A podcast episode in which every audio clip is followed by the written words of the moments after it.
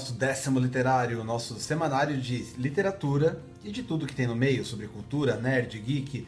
No episódio de hoje nós vamos falar de um camarada chamado Philip Dick. Então vamos para o episódio. Philip Kindred Dick nasceu em Chicago, 16 de dezembro de 1928 e morreu em 2 de março de 1982. Autor consagrado reconhecido pelos seus livros, como seu primeiro livro, Solar Lottery, de 1955, que narra de uma terra que trocou a democracia por loteria. Mas o reconhecimento como escritor realmente chega em 1960 com o livro The Man in the High Castle, onde narra o mundo no qual Alemanha e Japão ganharam a Segunda Guerra. Mas você realmente deve conhecer Philip Dick através de suas obras que viraram filme, infelizmente a maior parte post-mortem. Blade Runner nas duas versões, com Arnold Schwarzenegger e Colin Farrell. O Vidente, ou Next, o filme com Nicolas Cage que ele podia predizer o futuro. Matt Damon, o político que tem sua vida amorosa interrompida pelo birô chamado Agentes do Futuro. O Homem Duplo, com Keanu Reeves e grande elenco, uma película bizarra com um tom lisérgico que foi desenhada totalmente sobre a película após a filmagem.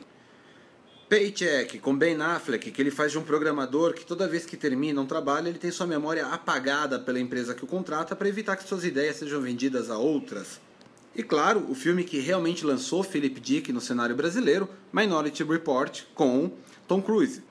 Sem deixar de mencionar o famosíssimo Blade Runner, que dizem que vai ganhar uma refilmagem a partir do ano que vem, e um filme super Z chamado Screamers, onde a Terra, após uma batalha da Rússia e Estados Unidos, robôs são plantados no território, no solo, para matar quem não usa uma pulseira que os protege.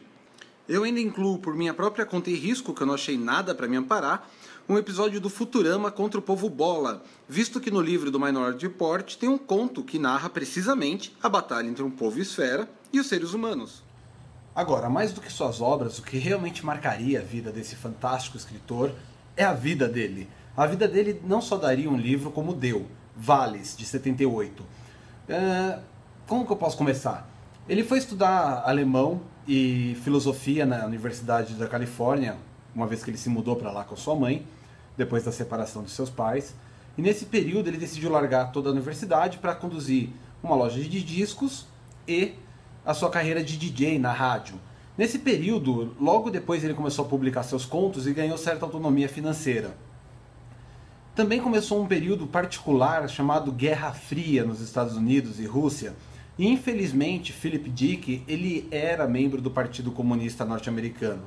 Então sua vida virou um inferno pelo escrutínio do FBI, que passou a investigar onde ele ia, com quem ele falava, o que, que ele fazia, para de descobrirem se ele era ou não um infiltrado. Tanto que isso aí aparece em diversas obras, principalmente no, no, no filme e livro Agentes do Destino, onde o político tem sua vida o tempo todo modificada e perseguido por um governo invisível, por forças invisíveis, mas ele particularmente, em algum momento, ele pirou na batatinha. Ele não só imaginava universos e terras paralelas, como ele começou a acreditar que vivia nelas. De 74 a 78, ele foi morar mais isolado da Califórnia, da cidade, e por um período ele acreditou de fato que ele estava fora da Terra conversando com outras pessoas, e não fosse o depoimento de mercadores locais e de pessoas locais, confirmando que não, ele ia todo mês de fato comprar no mercado, essas coisas, ele publicou o livro Vales, onde ele afirma que ele teve um contato com uma entidade divina, com uma entidade de Deus, uma mente racional superior. Fora suas teorias todas com relação a extraterrestres, que eles também aparecem bastante nos, nas suas manifestações literárias. Então, quando dizemos que Philip Dick é um dos grandes escritores de ficção, e de fato é, né? Tá aí Hollywood que não deixa a gente mentir sozinho nós também temos que levar em conta que talvez na cabeça dele fossem documentários e não tanto filmes de ficção que ele estava escrevendo. De qualquer jeito, ele não morreu pobre, mas também não morreu rico. Todo o esplendor das suas obras em Hollywood foram post-mortem, com exceção de Blade Runner, que ele pegou o finzinho desse período da adaptação cinematográfica e tudo, mas ele não estava lá para ver a estreia, infelizmente. Mas essa é a vida e essa é a obra de Philip Dick. Quem quiser saber mais sobre ele, ele escreveu um relato autobiográfico, mas Vales é um, é um livro que eu recomendo muito por retratar esse contato teo, teosófilo que ele teve como uma entidade superior e esse período que ele não morou na nossa terra, morou numa terra qualquer. Se você gostou desse episódio, dá um like no canal, indica para os amigos, comenta, inscreva-se youtube.com.br Sprug2008, a nossa campanha continua. Participa do nosso blog literótopo.com.br, assina o meu Twitter, arroba Emanuel Campos, e nos vemos na próxima semana. Até mais!